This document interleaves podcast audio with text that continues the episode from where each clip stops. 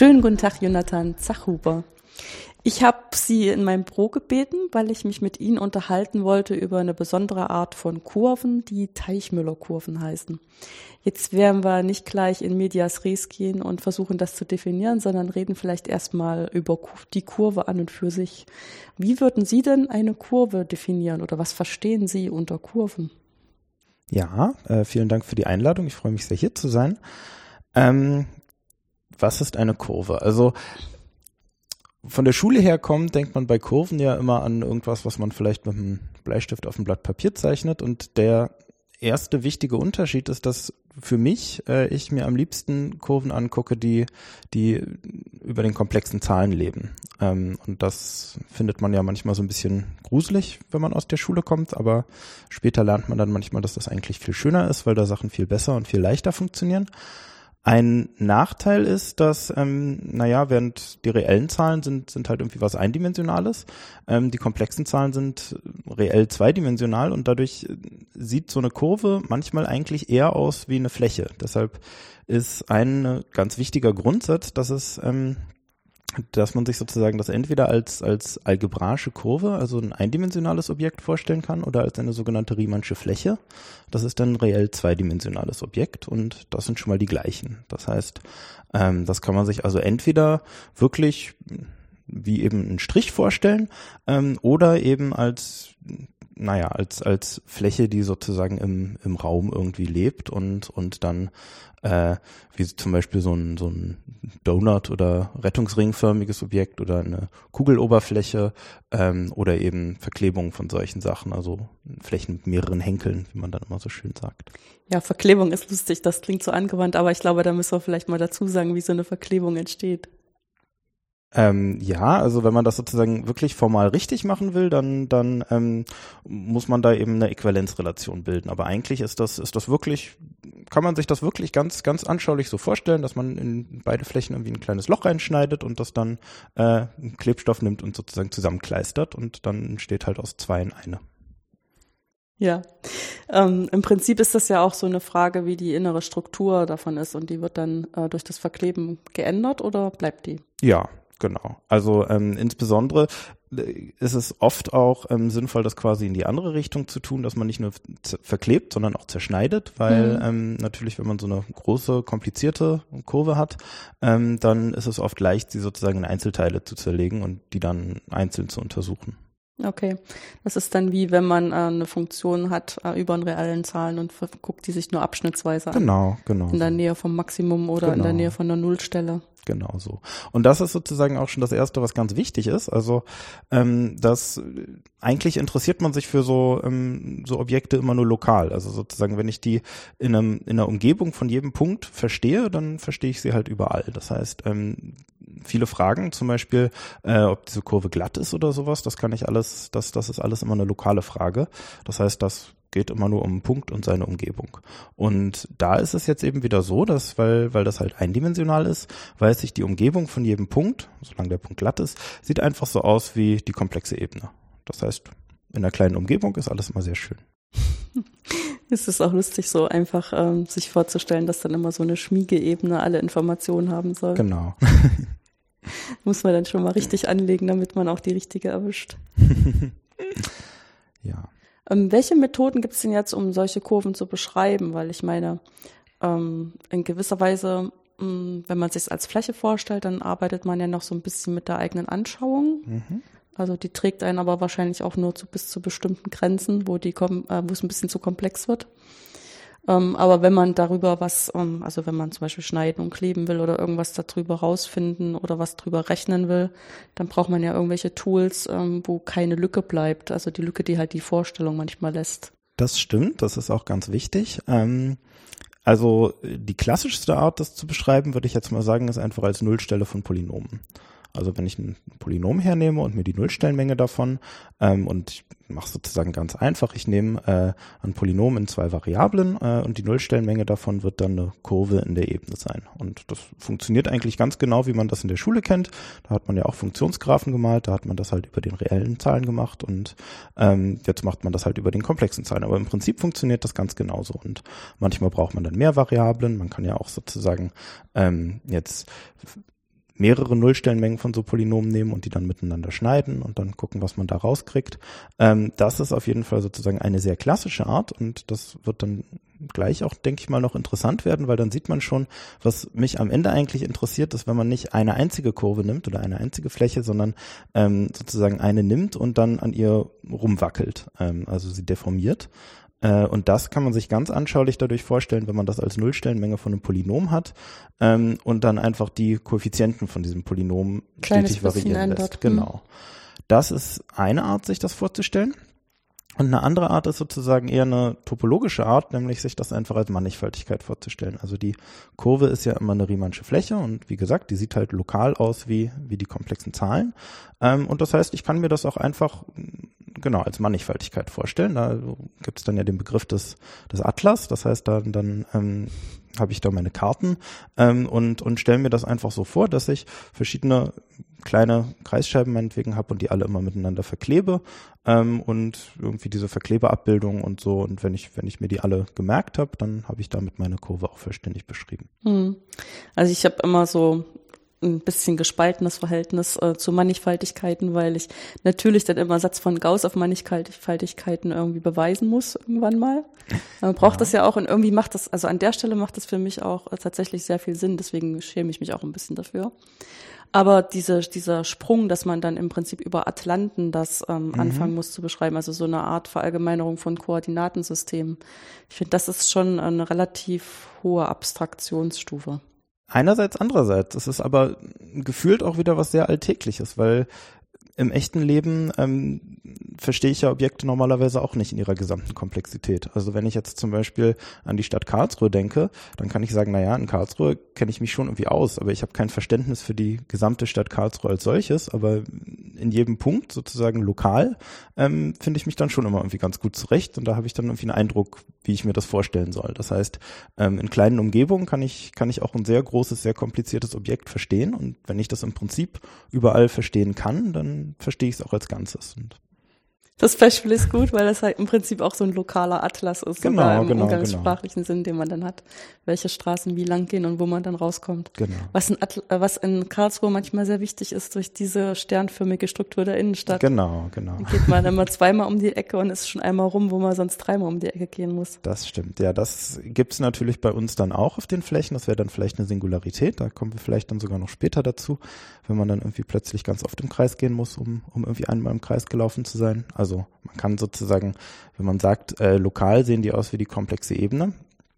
Bisher ähm, ging es ja zum Glück immer nur um, um glatte Sachen und manchmal ähm, sind die eben nicht glatt und dann muss man sich das so vorstellen, als ob man da sozusagen ganz viele komplexe Ebenen nimmt und dann ähm, hat man sozusagen einen Punkt, wo man, äh, wenn man einmal um den Punkt rumgelaufen ist, das ist ja normalerweise, wie man es kennt, ein Winkel von 360 Grad oder 2 Pi. Ähm, und manchmal passiert das da jetzt halt, dass wenn man einmal rumläuft, dann ist man in Wirklichkeit kein Winkel von 2 Pi gelaufen, sondern vielleicht einen von 6 Pi. Ähm, das heißt, das kann man sich so vorstellen, wie wenn man ein Blatt Papier nimmt und da einmal reinschneidet und das dann so rumfaltet, sodass sich, sodass da so eine Kegelspitze entsteht. Mm, Dann hat man so ein Stück unter das andere drunter weggeschoben. Genau, dann hat man sozusagen den Winkel in dem Fall kleiner gemacht. Das Mhm. Ist das eigentlich ein großer Unterschied, ob man Nullstellen jetzt ähm, von Polynomen betrachtet, die reelle äh, Zahlen betrachten und die komplexe Zahlen betrachten? Ja, ähm, das äh, vor allem, weil ähm, komplexe Zahlen da nämlich wirklich viel leichter sind. Also in den reellen Zahlen lernt man ja irgendwann gibt's gibt's was ganz Komisches, nämlich dass es Polynome gibt, die keine Nullstelle haben. Also das bekannteste Beispiel dafür ist ja das vielleicht das Polynom x Quadrat plus eins. Ähm, da lernt man schon in der Schule, das hat halt keine Nullstelle. Das ist eine Parabel, die um eins nach oben verschoben ist und naja gut. Das heißt, ähm, da gibt's ein Polynom, da ist die Nullstellenmenge einfach leer und ähm, das Polynom ist aber nicht konstant. Na, und das kann einem über den komplexen Zahlen nicht passieren. Da gilt die ganz einfache Regel, zumindest wenn ich eine Variable habe, dann habe ich genauso viele Nullstellen, ähm, wie der Grad eben ist. Gut, manchmal mit Vielfachheiten, aber, aber im Prinzip ähm, ist da sozusagen, funktioniert da alles viel, viel leichter, viel homogener, ähm, viel mehr, wie man es erwarten würde. Ja, man hat das äh, Gefühl, dass das dann irgendwie auch ähm, vollständiger verstanden werden Genau, genau. Und die, die Theorie wird, wird dadurch eigentlich viel einfacher. Dafür ist die Anschauung manchmal ein bisschen schwieriger. Ja, wir haben das jetzt schon gemerkt, weil in dem Gespräch auch manchmal mit dem eindimensional und zweidimensional Ja. Kurven und Flächen und das wird dann je nachdem, welche Parametermenge man nimmt, Genau. ist es immer das, doch ein bisschen was anderes. Das ist zumindest gewöhnungsbedürftig am Anfang. Ja. Wenn ich jetzt äh, versuche, über ähm, Nullstellenmenge Kurven zu bestimmen, ähm, wie, also welche ma- mathematischen Methoden äh, sind denn da so typischerweise?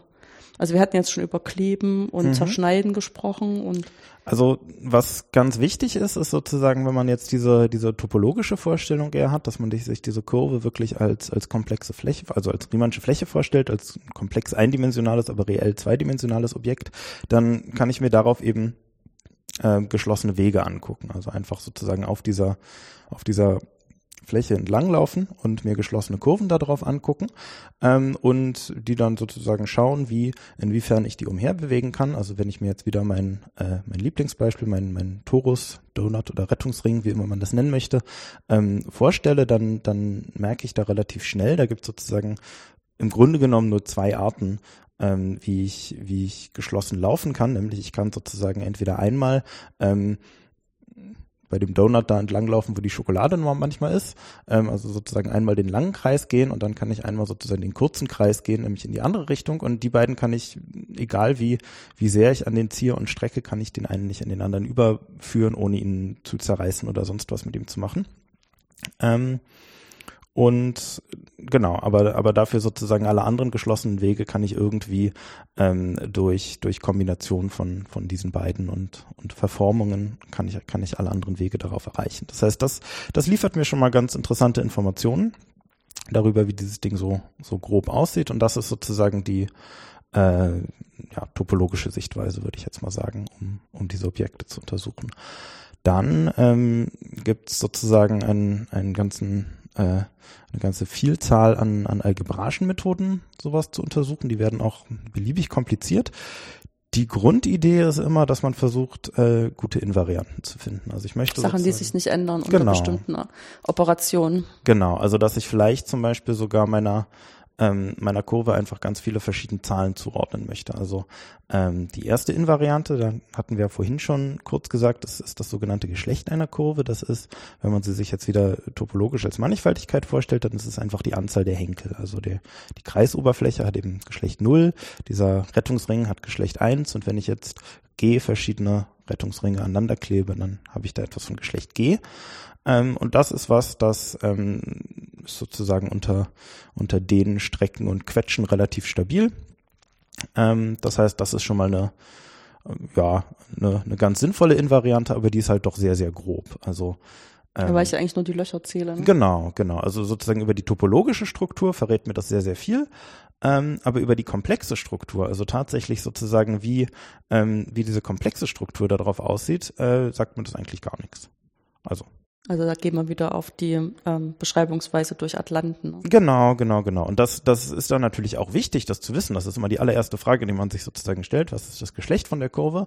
Ähm, aber das, äh, das ist sozusagen schlecht, wenn man es nicht weiß. Aber wenn man es weiß, dann, naja, dann kann immer noch ziemlich viel anderes passieren. Und deshalb kann man da einfach sozusagen noch eine ganze Reihe äh, anderer Invarianten dranhängen, die das dann, die das dann genauer beschreiben. Jetzt ähm, hatten wir ja ähm, am Anfang gesagt, wir wollen uns über spezielle Kurven unterhalten. Mhm. Äh, diese Teichmüller-Kurven. Genau. Was haben die denn für solche interessanten Eigenschaften, dass man da seine Arbeitszeit damit verbringen kann, die zu studieren? Also das, das erste, was, was sich jetzt sozusagen mal ändern muss, bisher haben wir nur über eine einzige Kurve geredet. Ähm, und wir hatten ja schon gesagt, wenn ich die jetzt als Nullstellenmenge von einem Polynom beschreibe, dann, dann ist es schon ähm, äh, naheliegend, dass, dass ich diese Kurve jetzt deformieren kann, indem ich da anfange an den, an den Koordinaten, äh, an den Koeffizienten zu wackeln ähm, und schaue, wie sich diese Kurve verändert. Äh, also vielleicht jetzt wieder an, an meinem Lieblingsbeispiel, dem Torus. Wenn ich mir jetzt einfach vorstelle, ich nehme so einen Torus her äh, und ziehe ganz doll an dem und mache den sozusagen immer dünner und länger.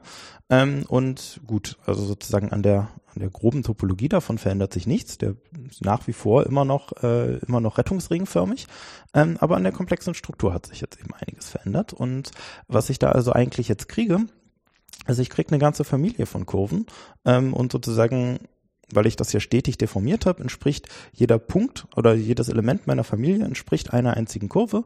Ähm, und ja, und das kann ich mir jetzt sozusagen so anschauen. Und wenn ich quasi nur mit einem einzigen Parameter deformiere, dann kriege ich einfach eine Kurve von Kurven. Also eine Kurve, wo jeder Punkt dieser Kurve ähm, einer anderen Kurve entspricht.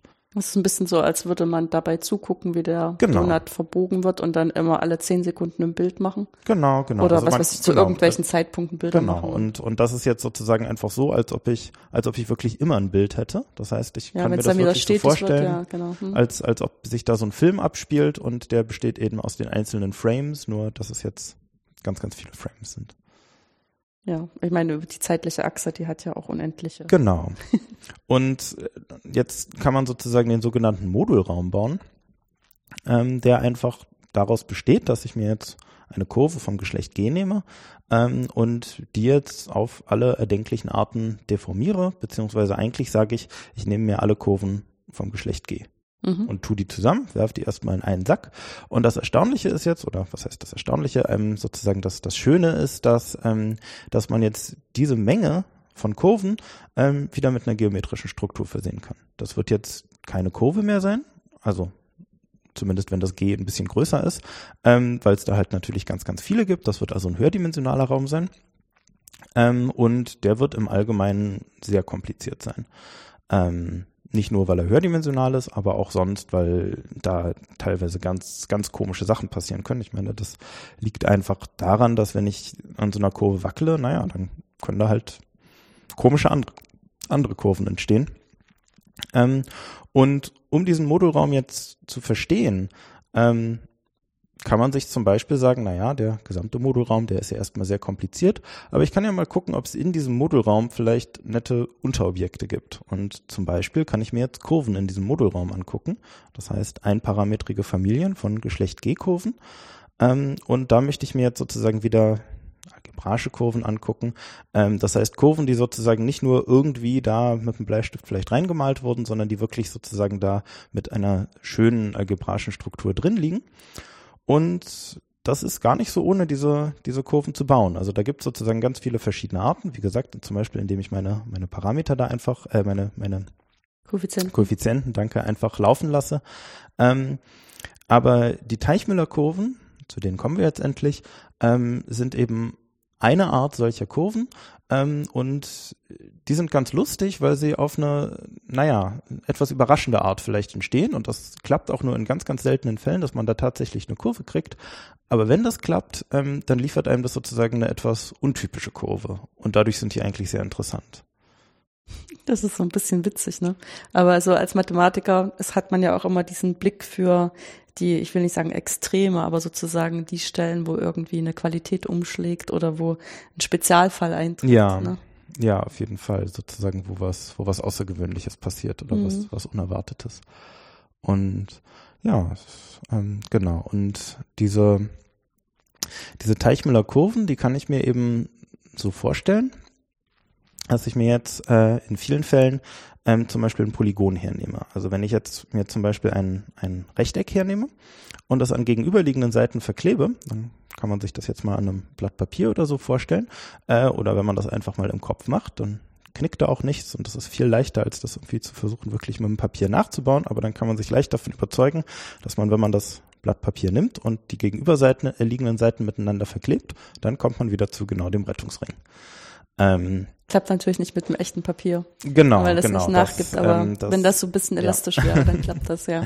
Deshalb, wie gesagt, muss man da immer sehr aufpassen, dass man, dass man sich sozusagen von die Anschauung hilft oft, ähm, manchmal aber auch nicht. Das heißt, man sollte sich zumindest nicht hundertprozentig darauf verlassen. Ja. Ähm, und was passiert jetzt, wenn ich dieses äh, dieses Papier sozusagen anfange zu scheren? Also dass, ähm, wenn ich jetzt mit einem Quadrat meinetwegen anfange und jetzt anfange, dieses Quadrat zu scheren, so dass es äh, immer Parallelogramm wird. Genau, dass es zum Parallelogramm wird und nach und nach flacher wird, ähm, dann stelle ich fest, dass das eigentlich, wenn ich das dann jedes Mal wieder verklebe, dann ist das ziemlich genau das, was wir uns vorhin schon überlegt hatten, was wir mit diesem Donut machen können, wenn wir einfach ganz doll daran ziehen. Ähm, und jetzt sozusagen der Grund, wieso das wirklich interessante oder untypische Kurven sind, sieht man an dem Beispiel leider noch nicht ganz. Das ist auch ein kleines bisschen technischer, weil das eben was damit zu tun hat, dass diese Kurven, die wir uns angucken, die ganze Zeit komplex sind. Ähm, und die komplexen Zahlen sind ja bekanntlich äh, größer als die reellen Zahlen, sind ein zweidimensionaler reeller Vektorraum. Und was ich jetzt grob gesagt da mache, wenn ich dieses Parallelogramm nehme, ist, ich verändere die unterliegende, äh, äh, die, die darunterliegende reelle Struktur von meiner Kurve. Ähm, und deshalb liefert mir das auch, wenn ich das mit einer x-beliebigen Kurve sozusagen mache, liefert mir das, liefert mir das erstmal nur Quatsch. Da liefert mir das sozusagen was ganz, ganz komisches in dem Modulraum. Und ich brauche wirklich ganz spezielle Kurven im Modulraum, ähm, und ganz spezielle Strukturen auf denen, mit denen ich anfangen kann, die ich auf diese Art deformieren kann und die mir dann tatsächlich eine Teichmüller-Kurve liefern. Also das ist wirklich, das ist wirklich eine ziemliche Seltenheit und das ist auch gar nicht so ohne diese Teichmüller-Kurven zu konstruieren. Da gibt's inzwischen unendlich viele Beispiele, auch sozusagen unendlich viele in verschiedenen Geschlechtern, aber immer noch vergleichsweise wenig. Also sie, es ist, es ist immer noch ziemlich unklar, ähm, wie viel es davon überhaupt gibt. Also gut, jetzt muss man wieder ein bisschen aufpassen, ähm, wie man, wie man zählt, wie immer der Mathematik. Das Problem ist natürlich, dass wenn man ein Objekt äh, gebaut hat, dann kann man oft sozusagen gewissermaßen Kopien davon nehmen und äh, dann hat man sozusagen auf, auf billige Art unendlich viele gebaut und das wollen wir hier natürlich nicht, sondern wir wollen sozusagen uns wirklich nur ähm, verschiedene Teichmüller-Kurven sozusagen angucken. Also die sozusagen nicht alle äh, einfach äh, Kopien oder, oder, oder sozusagen irgendwie entstehen äh, aus, aus einem Beispiel, was wir davor schon hatten. Also es sollen wirklich sozusagen immer neue sein, wenn wir, wenn wir diese Dinge erzählen wollen. Hm. Und ich entnehme den ähm, Erläuterungen, dass es jetzt wahrscheinlich kein so einfaches Beispiel gibt, was man sich noch vorstellen könnte. Naja, das, äh, also das, das mit dem Quadrat, was geschert wird, das ist schon mal ein Beispiel. Das, ist, mhm. das, das kann man sich auch immer ganz gut vorstellen. Und man kann jetzt auch, ähm, ja, äh, man kann jetzt auch den, den gleichen Spaß sozusagen äh, mit einem etwas komplizierteren Polygon machen. Und zwar kann man sich zum Beispiel so ein äh, Polygon vorstellen, was, was aussieht wie ein dickes L. Ähm, was meinetwegen äh, aus drei Quadraten zusammengeklebt ist ähm, oder eben nicht. Äh, aber auf jeden Fall, wenn man jetzt so ein L hat, dann kann man das, dann kann man das im Prinzip auch scheren. Und jetzt ist es aber ganz wichtig, ähm, dass sozusagen die Seitenlängen von dem L net, netten Verhältnissen sind. Also wenn ich, wenn das L aus drei Quadraten besteht, dann funktioniert das, aber dann ist das halt im Prinzip nichts anderes als ähm, dieses erste Beispiel, was wir schon hatten mit dem Quadrat, nur dreimal. Ähm, und ansonsten ähm, brauche ich nun interessante arithmetische Zusammenhänge äh, zwischen meinen Seitenlängen. Und das ist jetzt einer der anderen Gründe, wieso das Thema für mich interessant ist, ähm, dass da auch teilweise Zahlentheorie eine Rolle da drin spielt. Also das ist ja in den ja, eigentlich letzten Jahrhunderten äh, immer mehr so geworden, dass sozusagen die Geometrie und die Zahlentheorie immer stärker miteinander verflochten sind ähm, und eben oft Zahlen, die in der Zahlentheorie sozusagen besonders schön, besonders interessant sind, auch in der Geometrie zu besonders schönen und interessanten Beispielen verhelfen. Ähm, das heißt, die reellen Zahlen, da gibt es ja irgendwie ziemlich komische Sachen drin. Ähm, die rationalen Zahlen sind vergleichsweise sehr, sehr einfach. Das sind ja einfach Brüche von, von ganzen Zahlen. Ähm, und was ich jetzt auch machen kann, was viel einfacher ist, als sozusagen mir die ganzen reellen Zahlen anzugucken, ist, naja gut, ähm, wenn ich aus einer nicht-Quadratzahl eine Wurzel ziehe, ziehe, dann ist das keine rationale Zahl. Also dass Wurzel 2 nicht rational ist, hat man ja vielleicht auch schon in der Schule gesehen. Ähm, und das kann ich jetzt also auch mit beliebigen anderen positiven Zahlen machen, die eben keine ganzzahlige Quadratwurzel haben. Und dann kriege ich Wurzeln aus ganzen Zahlen. Und naja, die haben halt deutlich nettere Eigenschaften als so eine x-beliebige reelle Zahl.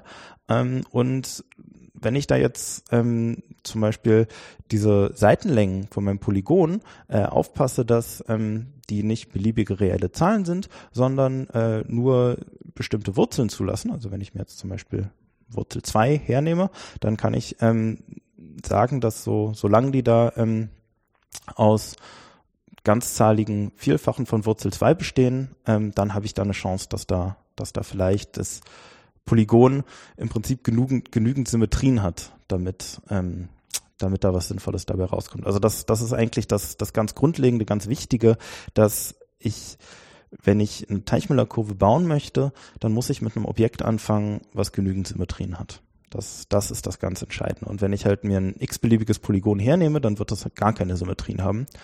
Und deshalb muss ich sozusagen mit sehr schönen Polygonen anfangen. Und dann habe ich auch eine Chance, dass da schöne Objekte entstehen. Hm. Also was weiß ich, ein Sechseck. Zum Beispiel. Mit gleichen genau, Längen ist was genau, Schönes. Genau. Hat ziemlich viele Symmetrien. Genau, genau. Das, das sind sozusagen die, die schönen Beispiele oder die sehr klassischen Beispiele. Ähm, und ja, was, was jetzt sozusagen in den letzten Jahren passiert ist, ist, man hat sich nicht nur diese Polygone angeschaut, sondern man hat eben geschaut, ganz explizit, was, was passiert da, wieso funktioniert das so gut.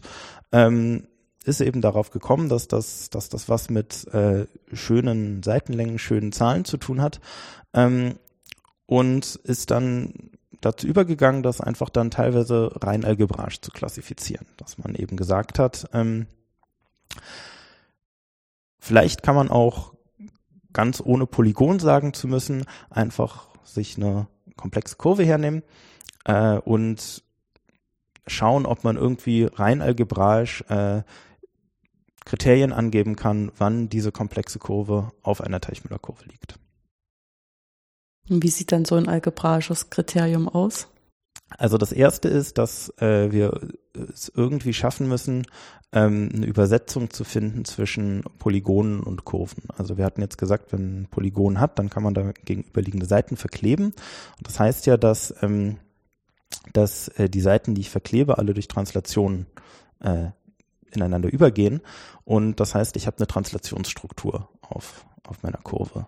Wir hatten ja am Anfang gesagt, dass die Kurve, wenn ich mir sie als, äh, als, als, als Fläche vorstelle, dann gibt es da diesen, diesen komplexen Atlas da drauf. Und naja, irgendwie hatten wir gesagt, lokal sieht das immer so aus wie die komplexe Ebene. Und ähm, wenn ich jetzt zwei von diesen Karten nehme, die sich überlappen, dann muss ich mir halt irgendwie überlegen, dass ähm, auf diesem Schnitt, wo sie sich halt überlappen, dass, dass das da irgendwie zusammenpasst. Ähm, das heißt, irgendwie wird es da eine Abbildung von der einen Karte in die andere geben. Und wenn ich jetzt lokal fordere, dass diese Abbildung immer eine Translation ist, dann bin ich genau in dem Fall von so einer Translationsfläche. Das heißt, dann ist das im Prinzip sowas wie so ein Polygon. Und wenn man das jetzt sozusagen noch komplizierter machen möchte, ähm, dann ist das nichts anderes, als dass man, dass man sich eine gewisse Differentialform auf dieser Fläche vorgibt. Also ähm, in der Schule hat man ja gelernt, wie man äh, Funktionen ableitet und integriert. Und das Problem ist jetzt, ähm, wenn die Funktion in der komplexen Ebene einfach lebt, dann ist das irgendwie klar, wie ich sie ableite und wie ich sie integriere.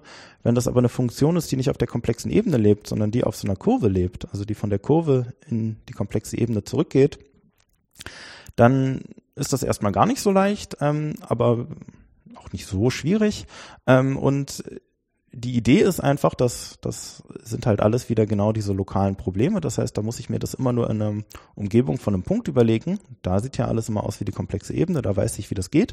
Und da muss ich nur aufpassen, dass das, was ich mir da überlegt habe, ähm, zusammenpasst. Also dass, dass, dass ich das sozusagen konsistent auf der gesamten Kurve äh, meine Funktion ableiten kann. Ähm, und naja, die Tatsache, dass ich das sozusagen auf eine konsistente Art und Weise mache, äh, ist nichts anderes als die Wahl von einer Differentialform. Hm. Und diese Differentialform kann ich dann wiederum integrieren. Und wenn ich das mache, dann kriege ich genauso eine flache Struktur auf meiner, auf meiner Kurve. Ja, also naiv gesagt ist eine Differentialform eine Verallgemeinerung vom Ableiten. Genau. Ableiten auf einem komplizierten Objekt. Ja. Deshalb ist das zum Beispiel auch in der Physik und so ganz wichtig. Da spielen ja Ableitungen immer eine entscheidende Rolle. Ähm, und wenn man jetzt sozusagen Physik auf einem komplizierteren Objekt machen möchte, dann muss man wissen, wie man auf komplizierteren Objekten ableiten kann. Ja, damit man dann die Änderungsrate irgendwie genau. voll anschauen kann. Genau. Ja. Und Translation ist ja auch nichts anderes, als dass man sozusagen durch Verschiebung genau. das ineinander überführen kann. Ganz genau. Und deshalb, ähm, deshalb passen die sozusagen immer besonders schön zusammen, wenn wir sie dann verkleben. Und was die Theorie jetzt ein bisschen kompliziert, aber auch interessant macht, ist, dass wir, wie gesagt, die ganze Zeit mit der komplexen Ebene arbeiten. Aber wenn wir uns daran erinnern, dass die komplexe Ebene nichts anderes ist als, naja, die reelle Ebene, also wenn wir r Quadrat nehmen, äh, einfach eine reelle Achse und die andere reelle Achse, die eine nennt man dann manchmal die imaginäre Achse, ähm, dann kann man sich eben anschauen, was mit der reellen Struktur, die dadurch auf dieser Fläche ist, passiert im Laufe der Zeit. Und wenn eben die, diese, diese Kurve, die wir uns anschauen, äh, wenn die reelle Struktur, die da drauf liegt, genügend Symmetrien hat, dann haben wir eine Chance, dass die auf einer Familie, also auf so einer Teichmüller-Kurve drauf liegt. Hm. Ähm, wie sieht man, dass das, das symmetrisch ist? Da ähm, gibt's jetzt äh, etwas komplizierte algebraische Methoden.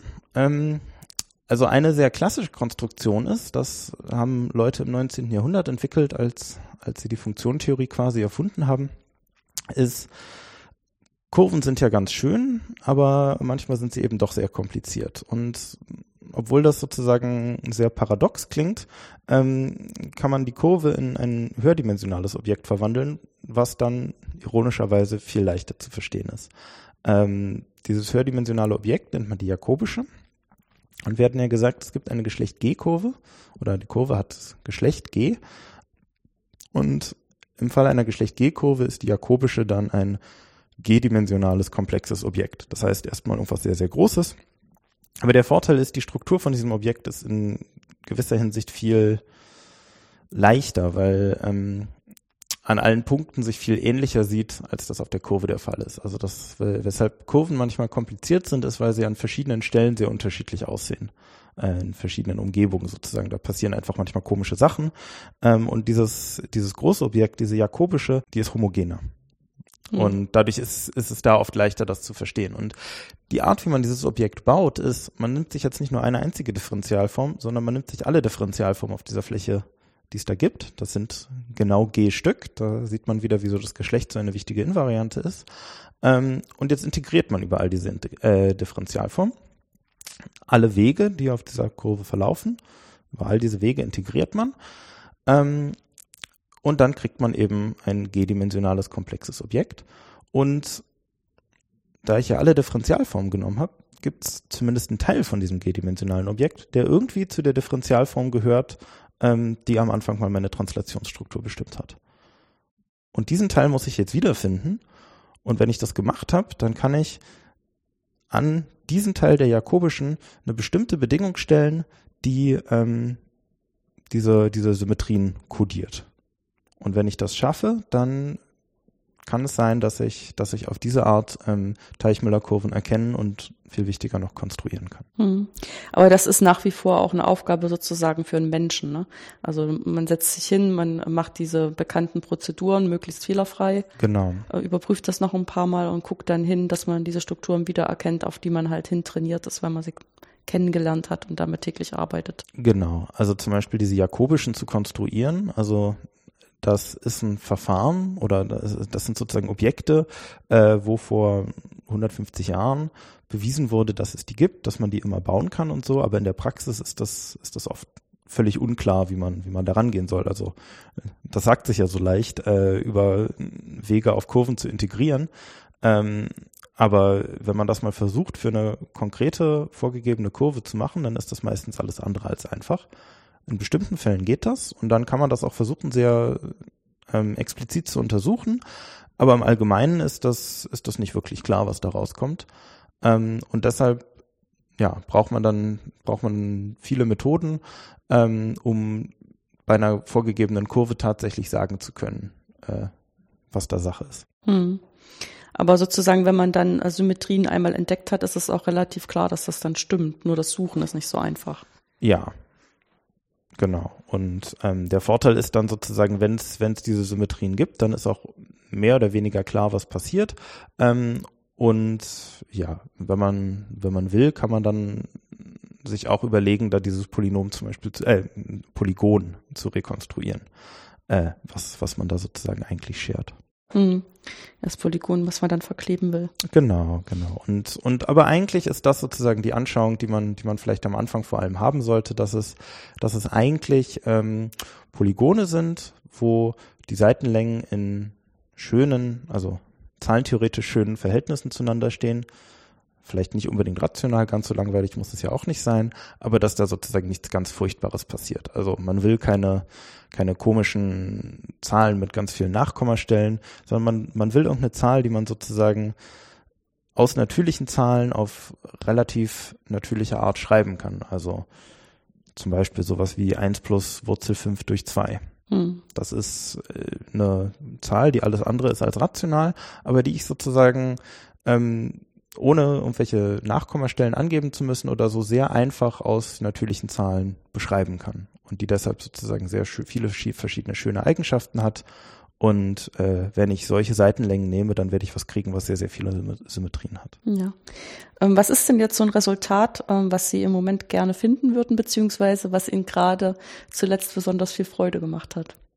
Also was mir jetzt zuletzt besonders viel Freude gemacht hat, ist, da ging es um ganz explizite Teichmüller-Kurven. Also so, es gibt, wie bereits gesagt, eine, eine ganze Latte an Beispielen. Ähm, und wenn man jetzt so eine Kurve hat, die eine etwas kompliziertere Kurve ist, ähm, dann gibt es da, wie gesagt, nicht nur das Geschlecht, sondern da gibt es auch einige andere Invarianten.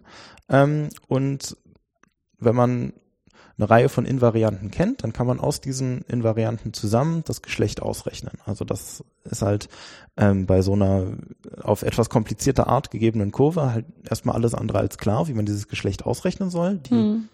Wenn man die zum Beispiel jetzt einfach als Familie von, von solchen Polygonen gegeben hat, dann ist das ja überhaupt nicht klar, wie das, wie das als äh, zweidimensionale reelle Fläche aussieht. Das heißt, da kann ich jetzt nicht so einfach sagen, die male ich mir hin und äh, zähle da jetzt die Anzahl der Henkel, ähm, sondern um dieses Geschlecht ausrechnen zu können, muss, müssen, müssen erstmal einige Invarianten ausgerechnet werden. Und da gab es jetzt verschiedene Invarianten, die schon ausgerechnet wurden. Und ähm, mir ist es vor kurzem zu lang mit, äh, zusammen mit meinem Co-Autor gelungen, da äh, für eine große Familie von, von diesen Kurven die letzte fehlende Invariante auszurechnen ähm, und, und damit dann das Geschlecht zu bestimmen.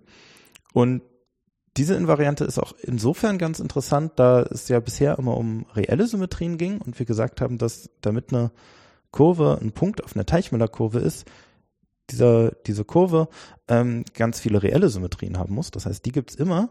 Ähm, aber interessanterweise gibt's nur in ganz seltenen Fällen da auch komplexe Symmetrien. Und diese wenn ich jetzt eine feste Teichmüller-Kurve gegeben habe, die Punkte auf dieser Teichmüller-Kurve, die extra komplexe Symmetrien haben, spielen eben eine ganz wichtige Rolle als Invariante. Die spielen, die gehen da entscheidend in, in dieses Geschlecht ein. Ähm, und da haben wir uns jetzt diese Teichmüller-Kurven genau angeguckt und, ähm, und für eine große Familie von Teichmüller-Kurven eben diese Punkte auf ihnen mit extra komplexen Symmetrien berechnet. Was muss ich mir denn unter einer komplexen Symmetrie vorstellen? Ist sie nur, also sozusagen schwierig oder ist das was, was mit komplexen Zahlen zu tun hat? Das ist natürlich was, was mit komplexen Zahlen zu tun hat. Ähm, und wir hatten ja gesagt, dass wir äh, um so eine Teichmüller-Kurve zu bauen, zum Beispiel unser Quadrat nehmen und das scheren. Mhm. Und wenn wir das scheren, dann ist das, dann ist das ähm, etwas sehr Reelles, was da passiert. Also grob gesagt funktionieren komplexe Abbildungen so, dass Kreise auf Kreise abgebildet werden. Und wenn ich da irgendwie schere, dann verändere ich meine komplexe Struktur ganz gewalttätig. Und das ist in dem Sinne auch gut oder das will ich in dem Fall auch, weil ich möchte ja im Modulraum umherlaufen. Das ja. heißt, ich möchte, dass die einzelnen Punkte auf meiner Teichmüller-Kurve verschiedene komplexe Strukturen haben. Ähm, und was jetzt aber passieren kann, ist, naja, gut, ich muss ja nicht nur scheren, ich kann zum Beispiel auch drehen. Ja. Und wenn ich drehe, dann ist das was, ähm, dann ist das eine komplexe Symmetrie. Ähm, das heißt, äh, was ja manchmal etwas ungewohnt ist, wenn man ähm, im Reellen äh, sich überlegt, was für Zahlen gibt's, ähm, wo ich eine Potenz davon nehmen kann und da kommt die Eins raus, sogenannte Einheitswurzeln, dann ist die Frage recht schnell beantwortet. Da gibt's einmal die Eins selbst, die kann ich beliebig potenzieren, da kommt die Eins raus. Und dann gibt's die Minus Eins, die kann ich zu einer beliebigen geraden Potenz nehmen, dann kommt da auch die Eins raus. Wenn ich jetzt aber in den komplexen Zahlen bin, dann sieht die Sache ein bisschen anders aus. Da äh, gibt es dann ja den Einheitskreis, also der Kreis mit Radius 1 um den um, den, um die komplexe Null. Ähm, und wenn ich mir darauf jetzt einen Punkt nehme, der ähm, meinetwegen Winkel 2pi durch 6 hat, also, oh je, 360 Grad durch 6, das müssten 60, 60 sein, 60 Grad, ähm, dann ist das also ein Punkt, der sozusagen ein, Sechst, ähm, ein Sechstel des Kreises liegt. Und wenn ich den jetzt mit sich selbst multipliziere, dann ähm, ah, komplexe Zahlen multiplizieren. Das funktioniert ja geometrisch gesehen so, dass das eine Drehstreckung ist und wenn die beide auf dem Einheitskreis liegen, dann drehe ich da nur. Das heißt, wenn ich den Sechstelkreis mit sich selbst multipliziere, dann kriege ich da zwei Sechstel. Das heißt, dann lande ich sozusagen bei einem Drittel des Kreises und wenn ich nochmal mit sich selbst multipliziere, dann laufe ich dann noch ein Stück weiter und wenn ich den also sechsmal mit sich selbst multipliziere, also hoch sechs genommen habe, dann bin ich tatsächlich wieder bei der eins angekommen. Das heißt, da habe ich jetzt eine Zahl gefunden, also eine komplexe Zahl, ähm, für die gilt äh, z hoch sechs ist gleich eins. Ähm, das heißt, eine sechste Einheitswurzel. Und das ist übrigens auch wieder ein Grund, wieso die komplexen Zahlen leichter sind als die reellen Zahlen, weil das ein Grund dafür ist, wieso es ganz leicht ist, ähm, verschiedene Nullstellen von komplexen Polynomen anzugeben, weil nichts anderes passiert, als dass man sich im Kreis dreht.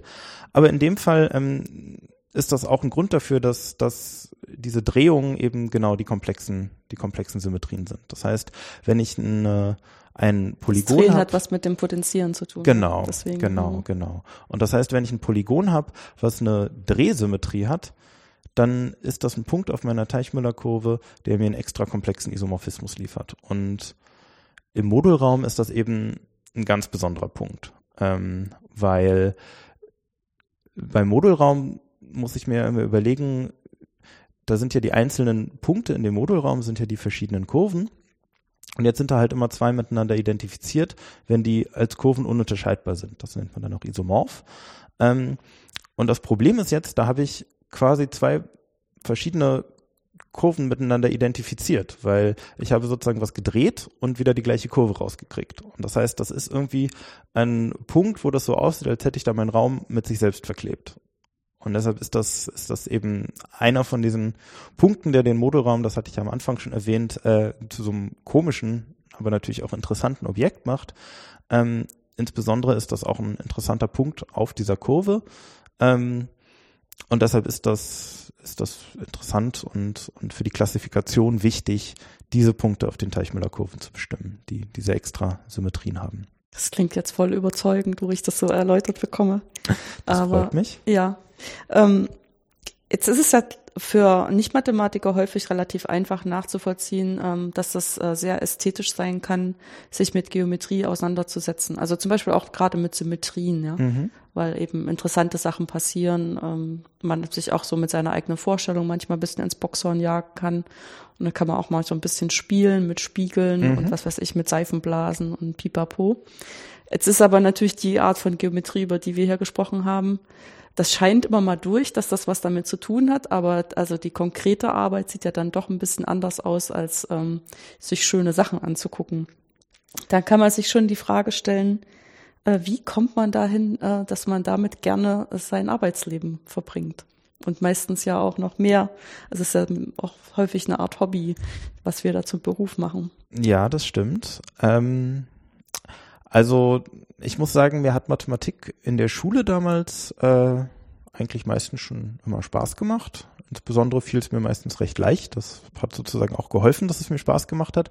Äh, ich hatte damals aber noch relativ viele andere Interessen. Das heißt, es war a priori erstmal überhaupt nicht klar, dass ich, dass ich irgendwie später mal Mathematiker werden würde. Und ich muss auch zugeben, dass ich, als ich hier in Karlsruhe vor sechs Jahren vielleicht inzwischen mit meinem Mathematikstudium angefangen hatte, ähm, ich erstens überhaupt nicht damit gerechnet hatte, dass ich später mal promovieren würde in Mathematik und äh, auch eigentlich Angst hatte, dass, dass mir das alles schnell viel zu abstrakt werden würde und ähm, ich mich da sozusagen erstmal erstmal überhaupt nicht wirklich an diese an diese Geometrie und Algebra-Geschichten rangetraut hat. Aber ähm, irgendwie, als ich dann damit angefangen habe, ähm, muss ich sagen, dass, dass mir das einfach sehr, sehr gut gefallen hat. Ich glaube, was mir vor allem daran gefällt, ist, dass ähm, die Strukturen sehr klar sind und die Theorien in dem Sinne sehr schön sind. Dass es, ähm, dass sozusagen einfach die äh, es meistens sozusagen schöne Strukturen gibt, die da, die da über Jahrhunderte aufgebaut wurden, äh, immer wieder verfeinert wurden und in die das alles reinpasst. Also das ist ja so ein bisschen wie wenn man, wenn man so ein großes Gebäude baut und alles baut irgendwie aufeinander auf und ähm, das macht es natürlich oft sehr schwierig, weil äh, wenn man dann tatsächlich am Ende was forschen will, dann muss man meistens irgendwie auf dem Dach was anbringen. Das heißt, ähm, insbesondere muss man davor das gesamte Gebäude irgendwie gebaut haben. Äh, manchmal ist es sehr aufwendig, vor allem äh, wenn man dann irgendwie am liebsten was Kleines oben anbringen würde und dann fällt, stellt man aber fest, dass einem dann ganzer Anbau fehlt und man da deshalb erstmal drei ganz dicke Bücher lesen muss, bevor man, bevor man irgendwas verstehen kann. Ähm, aber insgesamt äh, hat mir das dann doch irgendwie ja, wie gesagt, vor allem, vor allem wahrscheinlich aus ästhetischen und äh, ja, Schönheitsgründen ähm, zugesagt und dass das es auch zu mir haben eben die Denkstrukturen sehr gefallen. Das war immer was, das mir ist mir immer sehr schwierig fiel, ähm, Sachen zum Beispiel einfach so auswendig zu lernen. Das war für mich immer sehr wichtig, dass Sachen eine gute Begründung haben, dass man sich das immer mit einem äh, sozusagen mit einem festen Denkmuster irgendwie merken konnte und dass man sich das irgendwie herleiten konnte. Ähm, und deshalb hat es mich oft dahin gezogen, wo die Herleitungen sozusagen besonders klar, besonders natürlich waren, wo man sich oft zumindest ähm, gut daran erinnern konnte, äh, wie aus der einen Idee die andere folgt, wie die einzelnen Schritte im Beweis funktionieren, dass das sozusagen alles äh, einen sehr klaren, guten, schönen, natürlichen Zusammenhang hat. Dass die Fragestellung, obwohl das vielleicht heute jetzt nicht ganz so schien, äh, eigentlich äh, immer von sehr einfachen Fragestellungen herkommen sollen. Dass man eigentlich äh, mit einem sehr natürlichen Objekt anfangen, anfangen sollte ähm, und das dann vielleicht äh, unverhofft deutlich schwieriger, aber dadurch auch deutlich interessanter ist, als man es als man's am Anfang vielleicht gedacht hätte. Dass man sagt, grob gesagt, ich nehme mir die Nullstellenmenge von einem Polynom her und fange an, an den Koeffizienten zu wackeln. Eigentlich habe ich nichts Wildes gemacht und trotzdem habe ich dadurch ein unglaublich verrücktes Objekt konstruiert, ähm, das ganz viele ganz viele interessante, tolle Eigenschaften. Hm, eine ganz reichhaltige Struktur. Genau. Gut. Also ich glaube, alle, die jetzt zugehört haben, die haben jetzt den inneren Wunsch, auch ganz schnell mehr über Algebra zu lernen, habe ich so das Gefühl. Hoffentlich. Wenn jemand so begeistert davon erzählt, finde das immer klasse. Äh, beträgt sich das auch so in der eigenen Lehre so, dass man da äh, Gelegenheit hat, äh, das durchscheinen zu lassen, ähm, diese spannenden Fragen? Ja, also ähm, das hängt natürlich immer sehr davon ab, was man macht. Ich äh, bin ja zum Promovieren nicht in Karlsruhe geblieben, ich bin nach Frankfurt gegangen. Ähm, das äh, ist ganz interessant, weil man dann da auch mal sieht, wie sozusagen so eine, so eine andere Uni von innen funktioniert, wie da äh, die Mathematik in Frankfurt gemacht wird. Ähm, aber da habe ich natürlich auch Kontakt mit Studenten und eigentlich ähm, versuche ich das auch immer genauso an die zu vermitteln. Ähm, denn mir war das damals auch immer sehr wichtig hier in Karlsruhe und auch in Frankfurt, dass ich sozusagen äh, von älteren, erfahreneren äh, Leuten immer viel gelernt habe und dass es denen eben auch gelungen ist, ihre Begeisterung auf mich, ähm, an, an, an mich zu übermitteln.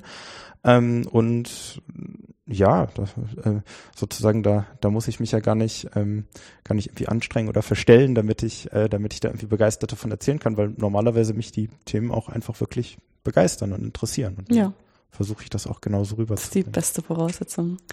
Dann bedanke ich mich dafür, ähm, dass Sie sich heute die Zeit genommen haben für das Gespräch. Und vielleicht ergibt sich ja die Gelegenheit, ähm, das nochmal fortzusetzen, wenn wieder was ganz Spannendes passiert ist. Ja, vielen Dank für die Einladung. Hat mich sehr gefreut.